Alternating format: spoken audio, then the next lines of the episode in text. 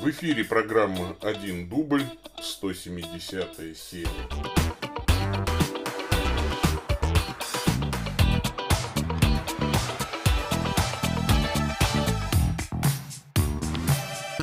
Во имя Отца и Сына и Святого Духа. Аминь.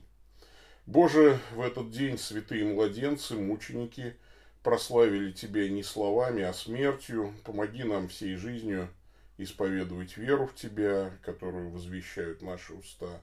Через Господа нашего Иисуса Христа, Твоего Сына, который с Тобой живет и царствует в единстве Святого Духа, Бог во веки веков. Аминь. Так, аминь, аминь. Сегодня, э, да, у нас э, такой прямой эфир. Ну, во-первых, добрый день, мои дорогие YouTube-зрители, добрый день, мои дорогие подкаст-слушатели. С вами я, Павел Бегичев, старокатолический митрополит церковной провинции Святого Михаила Архангела. Это 170-я серия моих ответов на ваши обож... на... обоженечко, господи, на ваши вопросы, вот тут приходит в чат сообщение, краем глаза их читаю и тут же произношу. На ваши вопросы я отвечаю, присланные на почту. А какая почта? Вопрос.1.дубль собака gmail.com Собственно говоря, вот как это, как бы это рукой-то показать. Вот оно. Вот. Вот она, почта. Вот наш сайт oldcatholic.ru. Если кому-то интересно, кто это я такой. А вот для тех, кто уже все знает, но еще нас не поддерживает, значит, материально, вот, пожалуйста, есть QR-код, а можно просто boosty.to слэш Бегичев и там выбрать э, значит, э, еж... размер ежемесячных пожертвований. Э, вот такая вот у нас ситуация. Значит, сначала отвечаю на вопросы, присланные в почту, значит, а потом уже на вопросы, которые придут в чат Ютуба. Так, ну, давайте начнем с почты. А, вот как надо было сделать. Значит, все хорошо. Как-то сразу оно испугалось меня. Так, а что у нас? Четыре письма сегодня с вопросами. Человек по имени Роман интересуется. Приветствую вас, Владык Павел. Спасибо за ваше служение.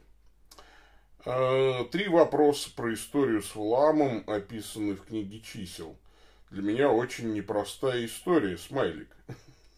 Ну, то есть не только для вас, для всех непростая история. В первую очередь для самого Валаама непростая история. Я сразу все три вопроса зачитаю, потому что э, история-то одна на самом деле.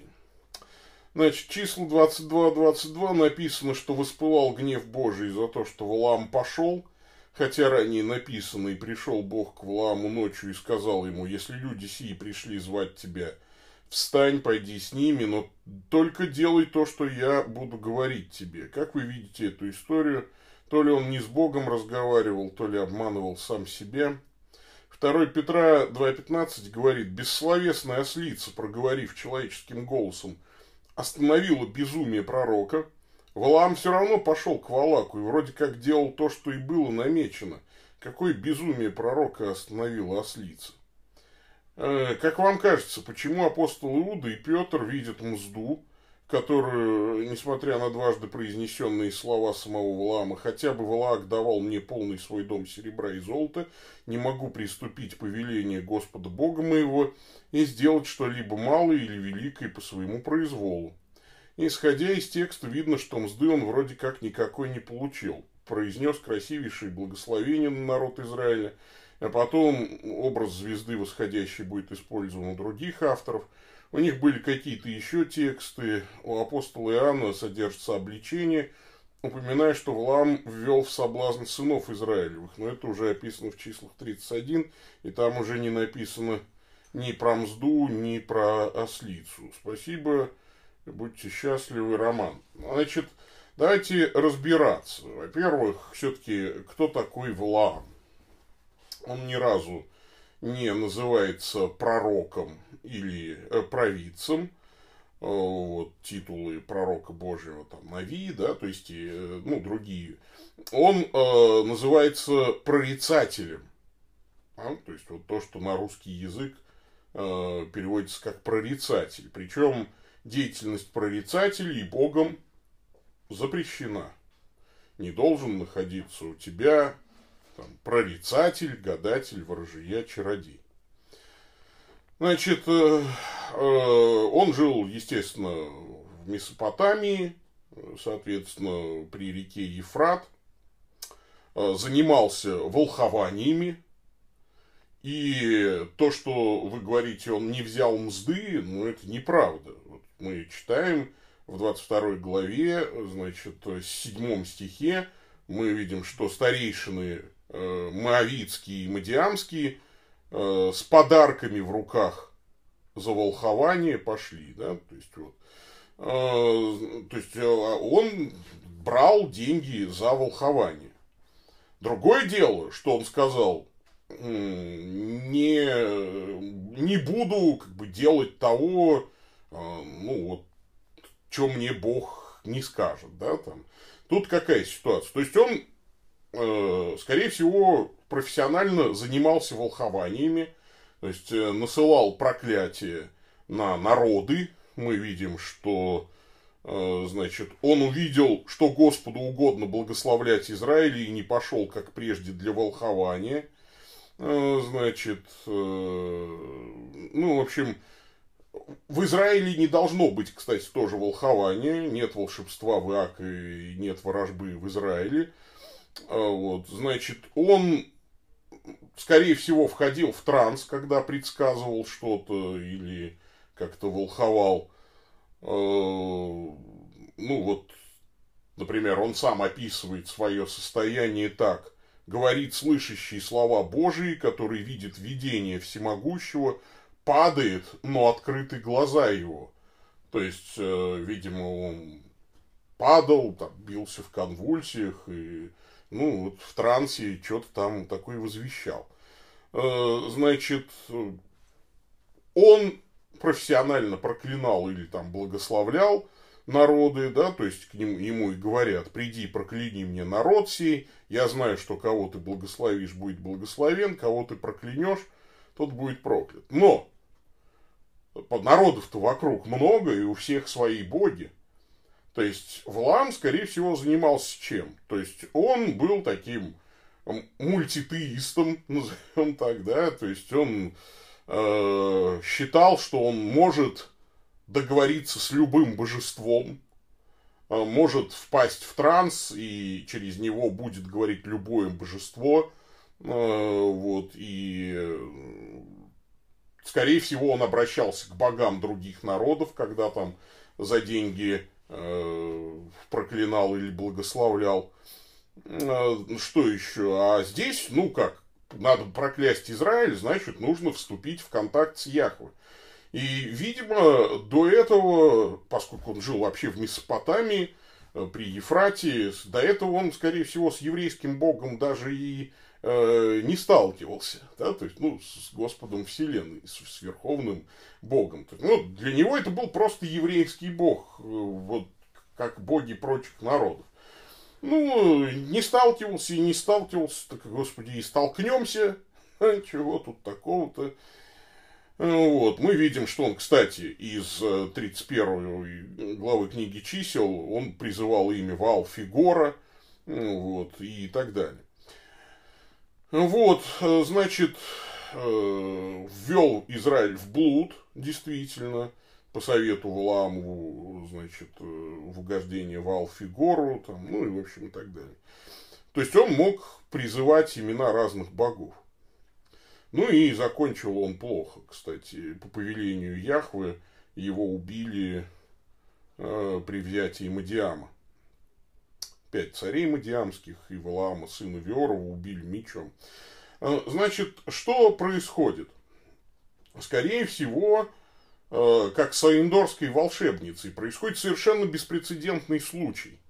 Как аиндорская волшебница, так и Валаам вдруг сталкиваются с тем, с чем они до сей поры никогда не сталкивались. То есть Бог ведет себя э, совсем не так, как ведут себя бесы, демоны, э, с которыми Валаам доселе сталкивался. И в этом смысле, э, значит, Валаам э, объясняет, он не говорит, что он не, взял мзду, он говорит, что, ребята, мне платят деньги за то, что через меня говорят боги. Да, то есть, поэтому деньги ваши давайте, но вы должны понимать, что даже если вы мне там э, в десятикратном размере заплатите гонорар, я ничего другого сказать не смогу, как сами вот боги, да, там, захотят чего, да, ну, и те посланцы говорят, окей, хорошо, мы согласны на такие условия, пусть все, ты профессионал, вот тебе денежка, мы тебе ее принесли, не нести же назад, вот, и Валам пошел. При этом к нему приходит Бог ночью и говорит, иди, но только ты смотри, а, значит, сделай, как я скажу. Скорее всего, тут э, логическое объяснение одно. Почему э, Господень гнев вдруг возгорелся на него, когда он пошел, и ослица трижды там его останавливала, и ангел Господень сказал, здесь не она, и вообще Э, как бы это. А потом ангел Господень повторяет, ты иди с ними, но говори то, что я тебе скажу. То есть логичное объяснение здесь только одно, что э, Валаам хотел встать и пойти с ними, но говорить то, что они говорят, потому что, видимо, они ему дали как бы это, ну, хорошую плату из соображений ну, такой деловой этики, надо было сказать, знаете, я тут просто волю богов выполняю, но на самом деле, конечно, выполняю волю заказчиков.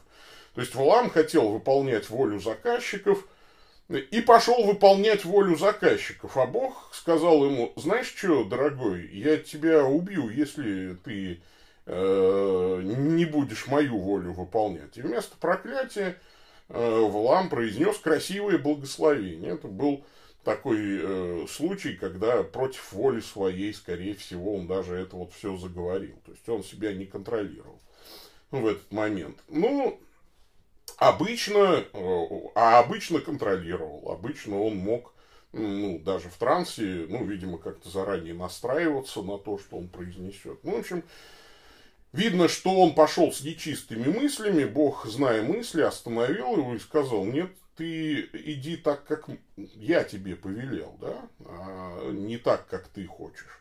Ну вот, собственно, и все. И в этом было безумие пророка, что он осмелился пойти против Бога э, со своим скудным умишком. Так э, бывает с людьми. Они пытаются пойти, но у них ничего не выходит. Пойдем дальше. А, вот человек Олег интересуется. А, добрый день, уважаемый владыка Павел. Недавно вы отвечали на вопрос, почему сын не знает даты своего пришествия. И, конечно, эту аргументацию можно понять. А, кстати, вот я еще наткнулся на комментарии там, западных некоторых богословов древних, в частности, Иларии Пектавийского, который говорил о том, что на самом деле, конечно, сын все знал, он им говорит, э, не знаю, но не в том смысле, что он им врет, а потому что незачем вам знать. Вот, как бы, а я не скажу вам. Ну, то есть, в данном случае не знает сын, да, то есть, не скажет сын вам. Вот, э, следует так это понимать, такой эфемизм.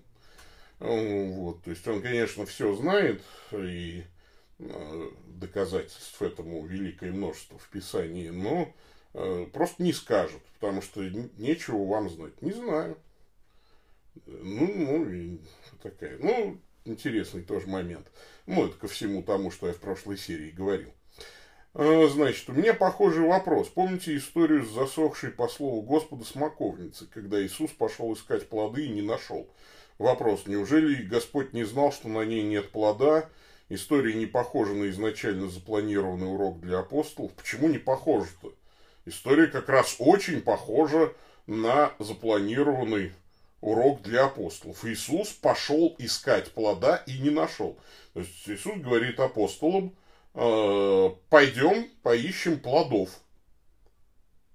Все опять переглянулись, не время еще собирания смоков, но Иисус видит, что там даже завязей нет вот этих вот, да, и он проклинает бесплодную смоковницу.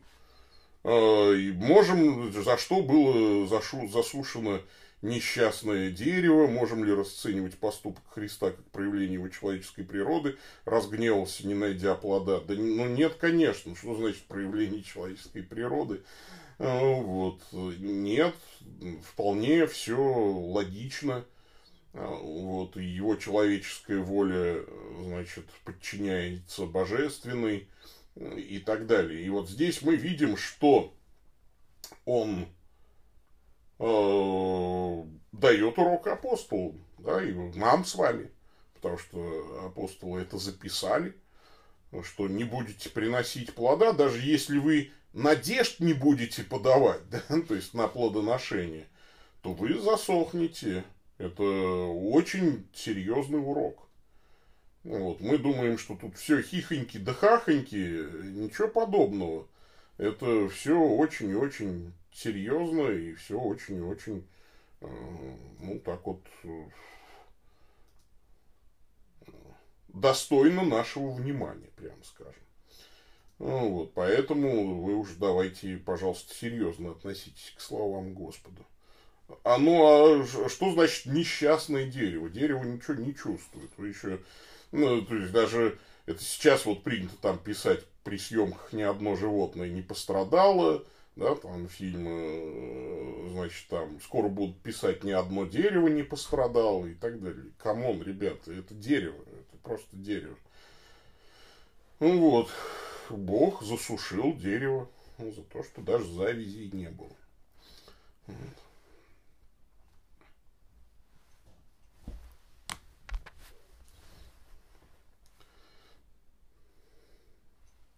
Ну, то есть, а иначе, поскольку не было времени собирания смоков, тогда что, надо предположить, что Иисус вообще идиот, что ли, был?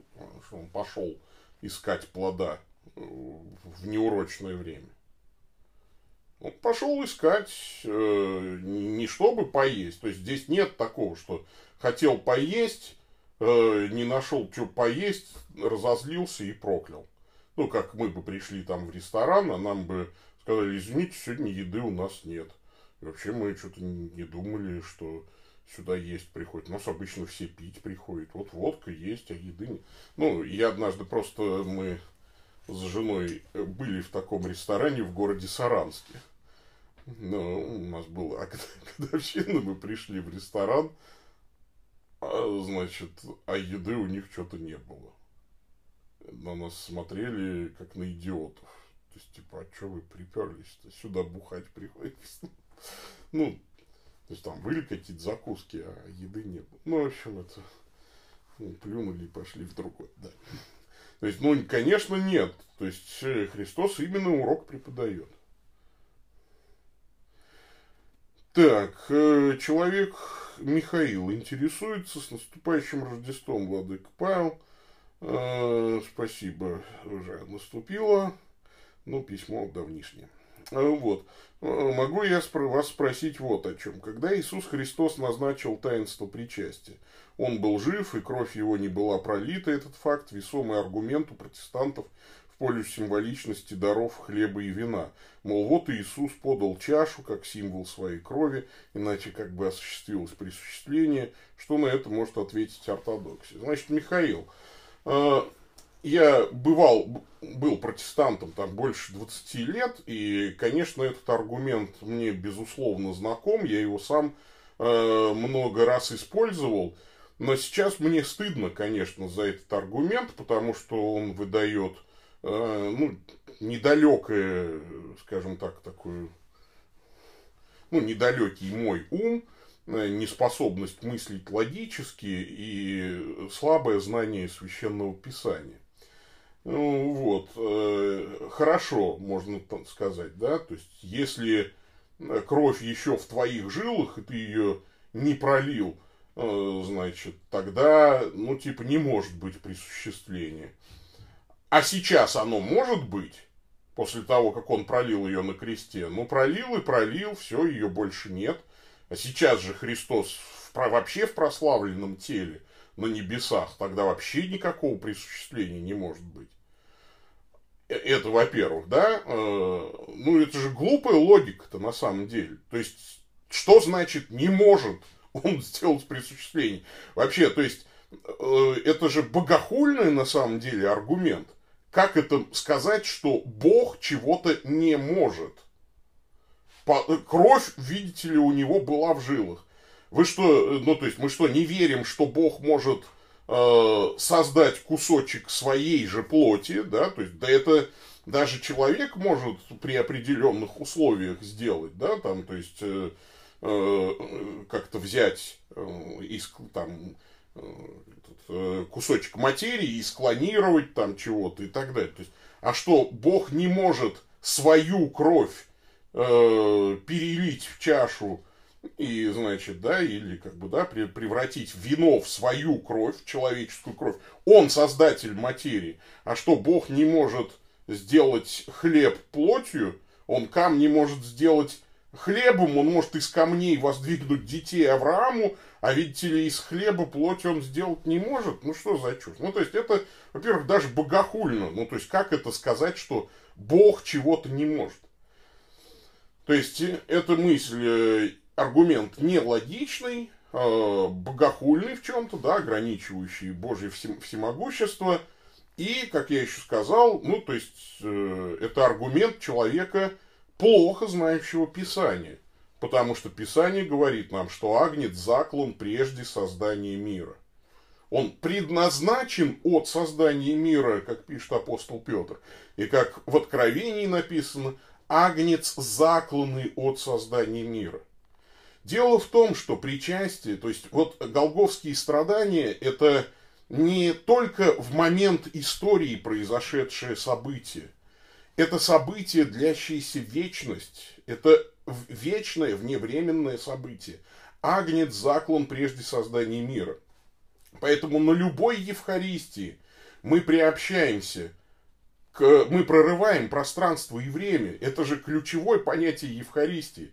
Мы, находясь там, например, в Москве, на бульваре Яна Райниса, всякий раз, когда священник возносит святые дары, в этот момент мы оказываемся и на Голгофе, и самое главное, мы оказываемся там в вечности, где предвечно заклан Агнец Господень. Мы приобщаемся к этой вечной жертве Христовой. Мы прорываем время и пространство. И даже священник уже не священник, через него действует сам Христос. Сам Христос говорит, сие есть тело мое. И, конечно, совершенно неважно, из прошлого э, ты прорываешь это пространство и время, да, там, ну, как бы предвосхищая голговские страдания, или из будущего, возвращаясь к голговским страданиям. То есть э, вернуться сейчас из 21 века во времена голговских страданий, это мы можем представить, типа путешествие назад во времени. А путешествие вперед во времени мы, видите ли, уже не можем представить. То есть, э, неважно, где мы находимся на временной шкале, важно, что в момент совершения Евхаристии мы все встречаемся в одной точке вне времени и вне пространства, в вечности, там, где Агнец заклан от создания мира – это, конечно, э, ну, довольно трудно понять человеку, плохо знающему Писание и вообще, ну, вот, со скудным таким воображением. Я вообще поражаюсь тому, я никогда не жаловался на э, свои мыслительные способности. Но когда я вспоминаю себя времен моего там, протестантизма, я поражаюсь, в каких оковах был мой разум.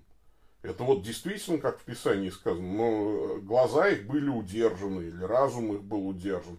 Покрывало лежит, значит, на сердцах их, да, то есть вот я это на себе ощутил. Я не говорю, что все протестанты такие, наверняка и, и есть люди, которые там умнее меня, духовнее, лучше знают Писание, но я вот вспоминаю себя, и я просто думаю, боже мой, какой я был идиот, я не видел ясных текстов священного писания.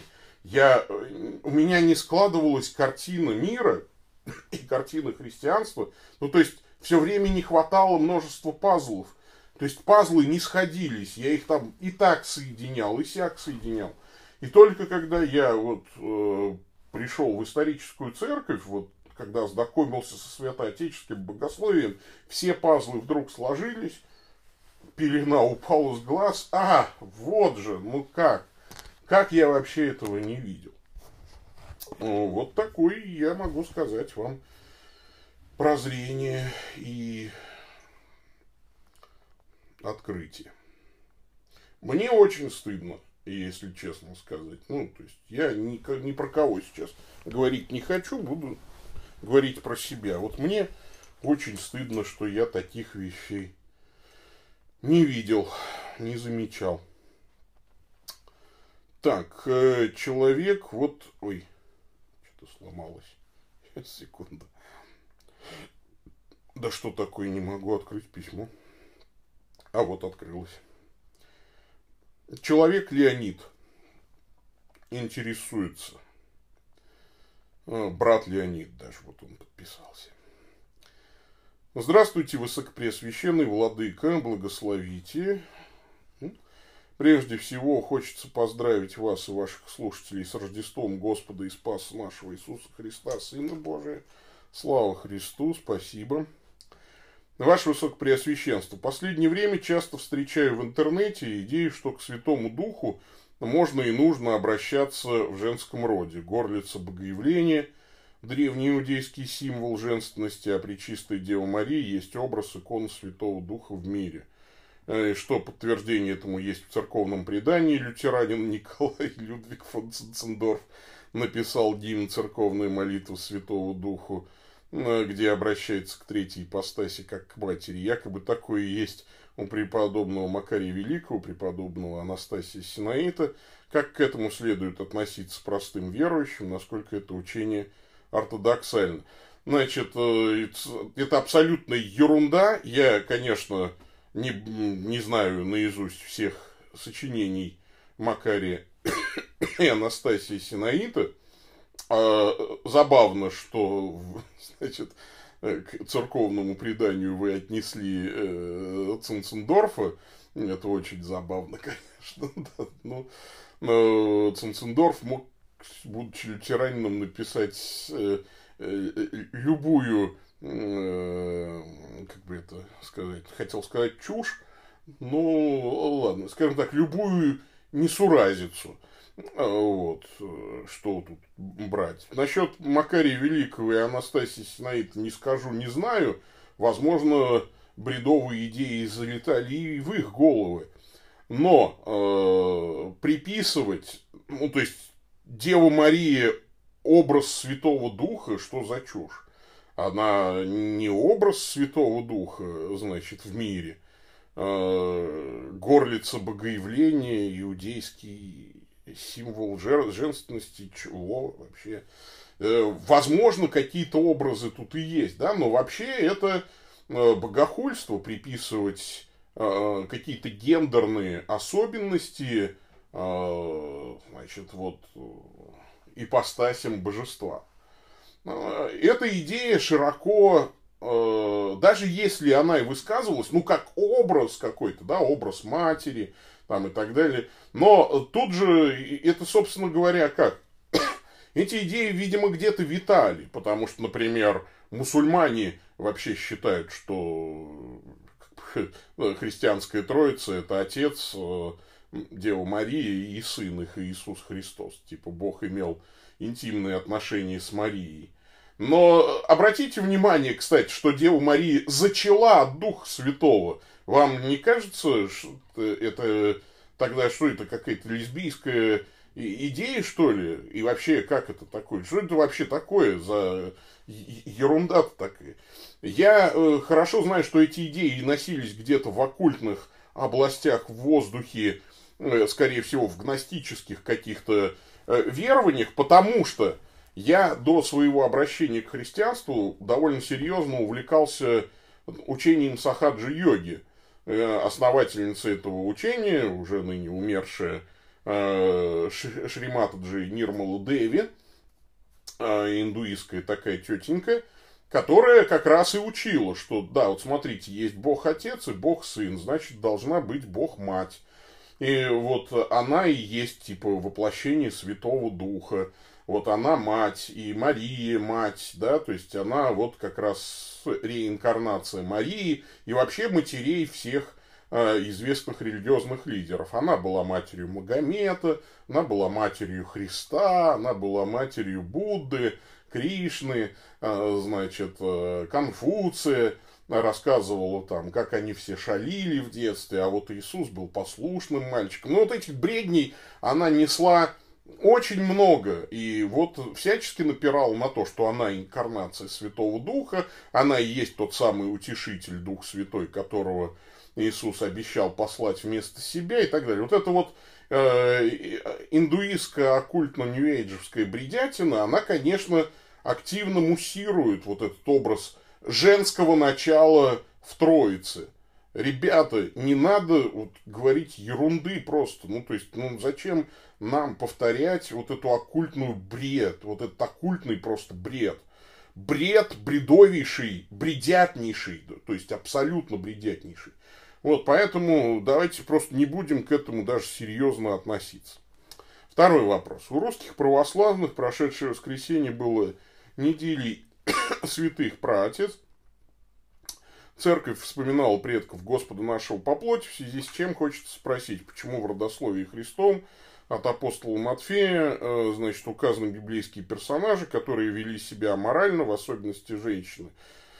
Фомарь Рахав, э, рождение Соломона от бывшей Заурии. Э, я вам скажу очень просто, потому что нет праведного ни одного. Все предки Господа Иисуса Христа вот, из родословной все были грешники, все согрешили и лишены славы Божией. Все были аморальными типами. И я жутко аморальный тип. И все мы жутко аморальные типы. И нас к Богу вообще подпускать нельзя на пушечный выстрел. Но э, Бог по великой своей любви и милости э, становится человеком, вступает в, родство со всеми нами грешниками и э, умирает за наши грехи, спасает нас, вот, нашу смертную природу облекает в бессмертие, обоживает нас. Вот такая вот ситуация.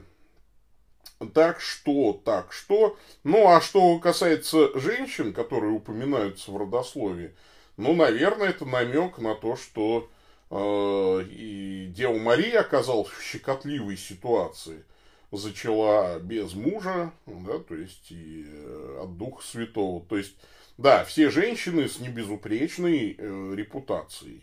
Вот, и Фомарь, и Раав, блудница, и э, Версавия, и еще там есть э, вот, кто, кто-то там еще же есть, господи помилуй, все время забываю. Ну, неважно важно то, что да, все эти женщины в моральном отношении не очень безупречны. И то же самое можно подумать бы и про Деву Марию было, но нет. Вот, Дева Мария безупречна, действительно. Такое вот, такая вам моя командирская заурука.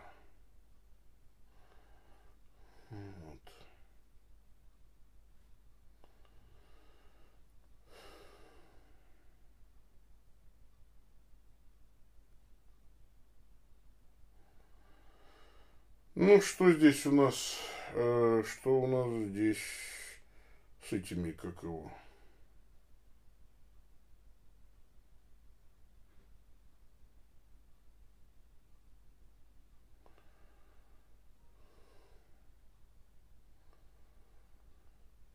Так, приветствую вас.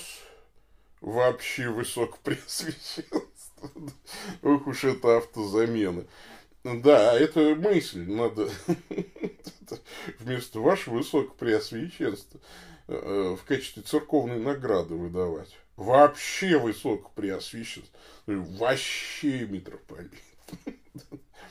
Так, я думал, сегодня не будет программы сегодня мне, меня важная встреча в 3 часа дня, поэтому сегодня будет, но раньше. Э, вот, и вообще, как-то это... Ну, я обещал уйти в отпуск, но это что такое? Это виртуальный отпуск. Я никуда не уезжаю, я работаю все эти дни.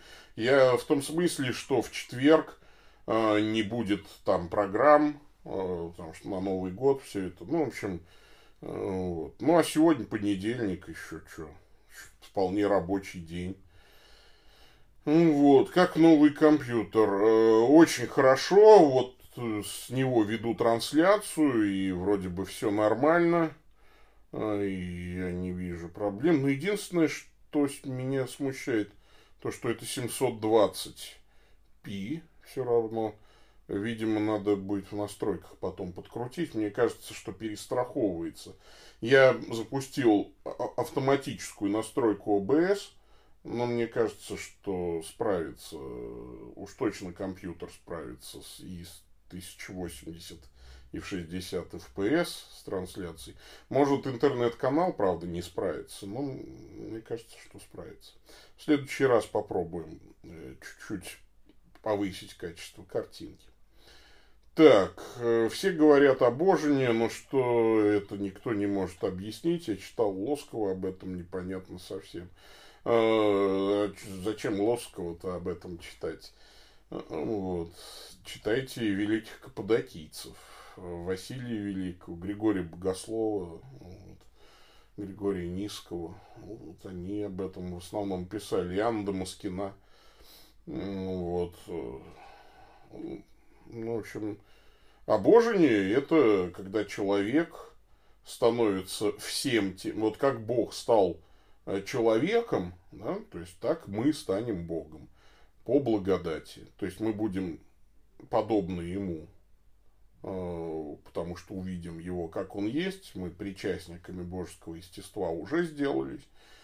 Вот, и э, мы будем тождественны Богу во всем по Его энергиям, кроме тождества по сущности. Да, то есть э, тождества по сущности у нас не будет – вот, э, естественно, Бог останется Богом, а мы останемся людьми, но людьми обоженными. То есть все его энергии будут так или иначе доступны нам. Добрый день с Рождеством. Добрый день, Татьяна. Ответьте, пожалуйста, на два вопроса. Что думаете о контрацепции и как э, относитесь к изменению папы и текста «Отче наш»? о невозможности искушения Богом. Э, я, ну, как бы, что думаю о контрацепции? Абортивная контрацепция – грех. То есть, существует контрацепция двух видов. Э, та контрацепция, которая препятствует оплодотворению, ну, норм, ну, тут уже просто вопрос доверия Богу, там, и так далее – но есть по медицинским показаниям. Вот. А абортивная контрацепция, контрацепция, которая убивает уже зародыш, это, безусловно, грех, это убийство живого существа. Вот. А что значит, причем здесь папа не менял текст «Отче наш». Вы вообще, где вы взяли, что он изменил текст «Отче наш»? Он предложил внести коррективу в перевод – и коррективы вполне нормальны. Если можете, то про обожение, как вы понимаете, насколько возможно простыми словами. Ну как? Вот э, Бог останется Богом, да, а мы, а, ну я уже, я не знаю, как проще, да, мы будем настолько преображены, что, глядя на нас, тоже можно сказать, вот это вот Бог. Но, естественно, Троица останется Троицей, мы не будем включены в Троицу, Троица не превратится в мириадицу. Но вот у Бога есть не только сущность, но есть энергии, такие как любовь, такие как э, благость там, и так далее. Вот, способность там, творческая там, и так далее. То есть вот все Божьи энергии, они будут и нашими. Есть сущностные свойства Бога, которыми мы вряд ли будем обладать, а есть э, э, свойства энергии его. Ну, здесь какая ситуация? Ну, вот сейчас надо мне при ответе на ваш вопрос читать целую лекцию, а лучше поступить на библейско-богословские вебинары. Вот, к нам, пожалуйста. А еще лучше на конвергенции литургика каноны. Как-то так.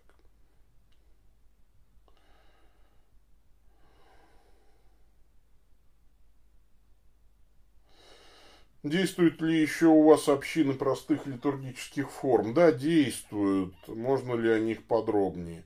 Не могу ничего подробнее говорить. Это вам надо к настоятелям общин обратиться. Насколько перспективным было бы развитие и кодификацию, условно говоря, баптистского обряда для конвергенции? Не знаю, мы вот сейчас соберемся, Бог даст, на реколлекцию и поговорим об этом в том числе. Ну, у нас назрел об этом разговор. А, ну, пока, ну, вот до реколлекции не хотелось бы распространяться.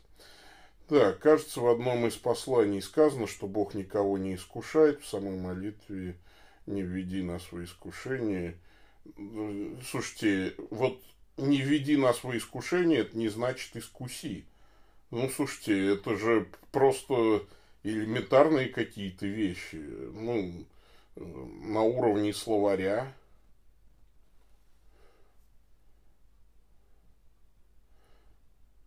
Отведи от искушения не вижу принципиальной разницы, не введи во искушение или отведи от искушения. Что вообще происходит? Я вообще не могу понять. Речь шла вот даже не о латинском, по-моему, тексте, а об английском тексте молитвы. Это, в общем, вот.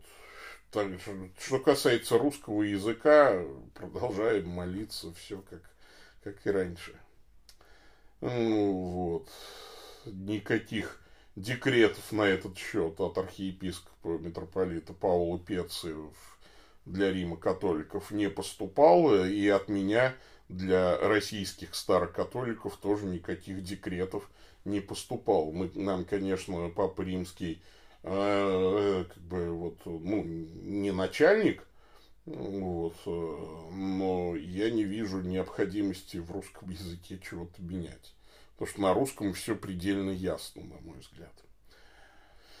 Ну, вот. Э, а, ну, да, ну вот Олег Дорошенко тут объясняет, в чем ситуация с переводами. Бывает, надо сказать, что некоторые литургические переводы э, на русский язык, вот даже западные, да, католические, они, там не вполне есть удачные формулировки, поскольку, ну, мне кажется, что и иногда э, там встречаются полонизмы прям такие. Дело в том, что вот, ну, много же польских священников, и из-за схожести языков, кажущихся, ну, вернее, как кажущихся, ну, это родственные языки славянские, э, вот, и иногда поляку кажется, что он чувствует русский язык, и это ложное ощущение.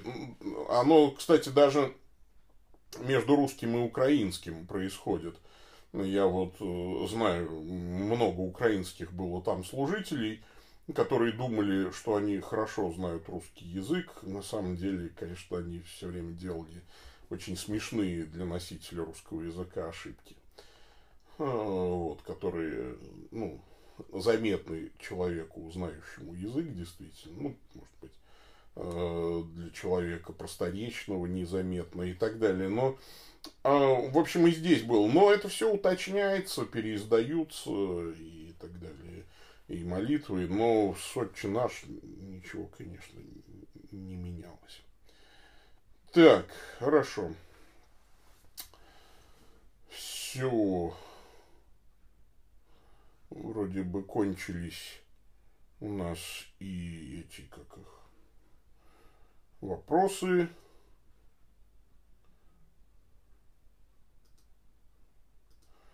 И вопросы в чатах кончились. Так, ну что, время нам тогда помолиться и закончить наш сегодняшний эфир. Все-таки, да, мы уже довольно много времени в эфире. Э, так, что у нас? Дневной час. А, еще даже утренний. Наверное, из утренней тогда сегодня помолимся. Молитвы. Ну, та же самая молитва, что и в этом э, вместе сегодняшний, поэтому все-таки давайте дневной час включу. А то же самое, сегодня все равно э, целый день мы молимся о невинных младенцах. Давайте помолимся. Во имя Отца и Сына и Святого Духа.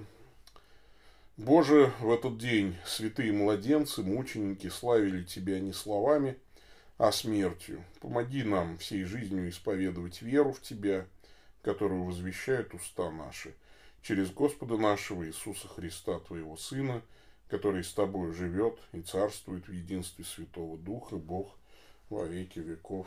Аминь. Ну что ж, аминь. Э, всем спасибо большое за внимание.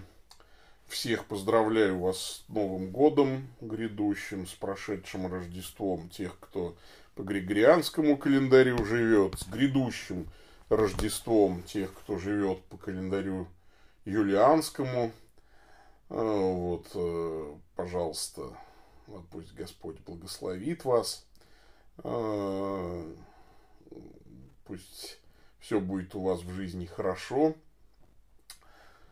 Пусть кончится эта пандемия, здоровья вам, вот, желаю и благословляю вас. Пусть Бог отрет всякую слезу для тех, кто скорбит. Вот, э, пусть Господь пошлет телесные крепости, финансового благополучия вам, вот, и самое главное, духовного благополучия, счастья во Христе. Ну, вот, пусть все будет у вас хорошо. Господь с вами, да благословит вас всемогущий Бог, Отец, Сын и Дух Святой. Идите в мире. Пока-пока.